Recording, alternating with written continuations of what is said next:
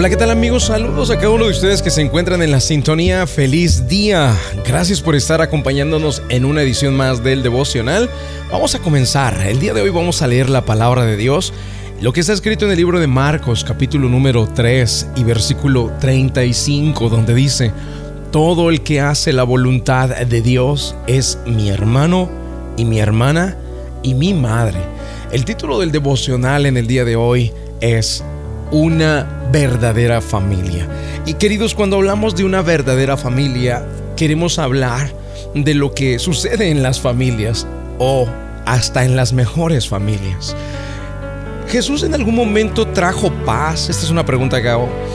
En algún momento Jesús trajo paz a una familia herida, una familia golpeada, una familia eh, dividida, una familia en la cual había eh, tal vez desacuerdos, discusiones, críticas, falta de entendimiento, de aceptación los unos con los otros? ¿Trajo Jesús algún día paz a una de estas familias? Y la respuesta es sí, lo hizo en su propia familia. Queridos, muy pocas veces nos damos cuenta que Jesús tuvo familia, tuvo hermanos, tuvo hermanas, la Biblia nos da el nombre de cuatro de sus hermanos varones, o medios hermanos, porque recordemos que él no venía de un esperma de José, sino que fue engendrado por el Espíritu Santo en el vientre de María. Sin embargo, María y José continuaron con su vida conyugal, como usted y su esposa, o su esposo, como mi esposa y yo. Y, y, en la vida conyugal, pues uno tiene intimidad y después vienen los hijos, eso es lo natural. Bueno, sucedió lo mismo con María y con José. Tuvieron cuatro varones y tuvieron algunas hembras, de las cuales la Biblia no nos dice sus nombres, pero de los varones sí. Así que hubo problemas en esa familia. Sus hermanos lo criticaban, no creían en él, lo menospreciaban, le faltaban al respeto, no entendían su misión en la tierra, no entendían que él era un escogido que Él era alguien que venía a alumbrar, que era alguien que venía a marcar una diferencia. Sus hermanos simplemente eso no lo entendían, no lo lograban comprender y eso causó muchos conflictos, ¿eh? Lo rechazaron, lo criticaron, lo juzgaron, lo señalaron. No estaban cuando Jesús daba sus enseñanzas.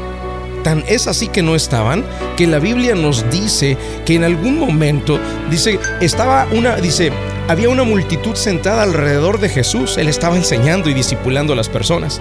Y alguien dijo, tu, tu madre y tus hermanos están afuera y te llaman. Es decir, ellos ni siquiera eran parte. No querían aprender, no querían escuchar, no querían ser enseñados por Jesús, no estaban dispuestos a someterse a la autoridad de Jesús. Finalmente era el hermano, era con quien habían crecido, era a quien tanto conocían, le conocían todas las cosas que él hacía y las que no hacía, así que era difícil para ellos someterse a la autoridad de Jesús. Una familia herida, eh, indiscutiblemente una familia lastimada, una familia dividida, una familia donde el líder principal, que era Jesús, no pudo convencer a sus hermanos. Ahora, ¿qué fue lo que hizo Jesús? ¿Los obligó a escucharlo? No, nunca los obligó, nunca los forzó a hacer algo que ellos no querían hacer. Simplemente dejó que la vida continuara, simplemente dejó que la vida siguiera. Él se enfocó a hacer lo suyo. Él se enfocó a acercarse a los que sí querían escucharlo, a los que sí querían aprender, a los que sí querían conocer las herramientas que él venía a traerles, a los que sí estaban dispuestos a sujetarse bajo su autoridad, bajo su liderazgo. Así que queridos, el consejo en el día de hoy para ustedes que de alguna manera están enfrentando dificultades a nivel familia o que tú dices, no sé por qué mi familia eh, tiene tantas discusiones, por qué tantas inconvenientes se presentan siempre entre nosotros, desacuerdos. Vienen las temporadas en las cuales nos reunimos como familia para fiestas, para lo que sea, y, y no están todos, no están todos presentes, algunos vienen, algunos no. Mira, hasta en la familia de Jesús sucedió. ¿Y qué es el... Eh, qué, ¿Qué es lo que tenemos que hacer? ¿Cuál es la respuesta que deberíamos tener? Dejar que la vida siga. Enfocarnos en nuestra verdadera familia. ¿Y quién es nuestra verdadera familia? Según la Biblia y con las palabras de Jesús, dijo, Todo el que hace la voluntad de Dios es mi hermano y mi hermana y mi madre. En otras palabras, la verdadera familia la vamos a encontrar en la familia de la fe. Los hermanos de la iglesia en algún momento llegarán a ser más importantes y determinantes que nuestras propias familias. O sea, yo tengo personas a mi alrededor, un equipo tan lindo, tan hermoso de personas que no venimos del mismo padre y madre carnal, pero el Padre Celestial es el Padre de nosotros y hacemos y formamos una familia muy linda, muy única, muy especial. Nos extrañamos cuando no nos vemos. Nos hacemos falta cuando estamos lejos quién es mi madre y mis hermanos, todo aquel que hace la voluntad del Padre. Así que Jesús nunca se resintió contra sus hermanos porque no lo escuchaban, porque no se sujetaban, nunca los maldijo, nunca los condenó, nunca los rechazó, simplemente entendió que si ellos no estaban dispuestos o de acuerdo, estaba bien, lo entendía. Queridos, en el día de hoy quiero enseñarte y decirte y concluir, una verdadera familia es aquella que hace la voluntad del Padre, aquella que se sujeta a la voluntad de Dios. Y si tú tienes una familia en la cual había desacuerdos, mira, no te pongas a contender. Sigue tu camino, haz la voluntad de Dios, asegúrate de ser obediente a la palabra de Dios, ser leal y ser fiel a la voluntad de Dios y todo lo demás caerá en su propio lugar. Vamos al momento de la oración. La oración es un medio de acercarnos al autor de la vida. Ponga su mano en su corazón.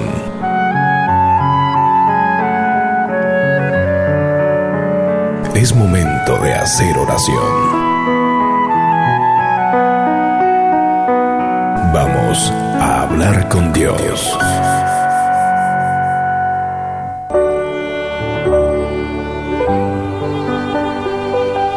Padre, en el nombre del Señor Jesucristo de Nazaret, hoy quiero darte las gracias por la oportunidad que nos das de aprender de tu palabra y aprender, Señor, directamente bajo el tema del día de hoy, una verdadera familia. Señor, darnos cuenta que aún en tu misma familia había divisiones, contiendas, te faltaban al respeto, no reconocían tu autoridad, no entendían tu llamado no comprendían que habías venido con un propósito mayor al de los demás. Y sin embargo, nos enseñas que nunca hablaste mal de tus hermanos, nos enseñas que nunca los condenaste, nos enseñas que nunca les hiciste daño, pero nos enseñaste a ver que nuestra verdadera familia son aquellos que por medio de la fe se acercan a nosotros, que por medio de la fe entendemos tenemos un solo Padre y ese es el Padre Celestial.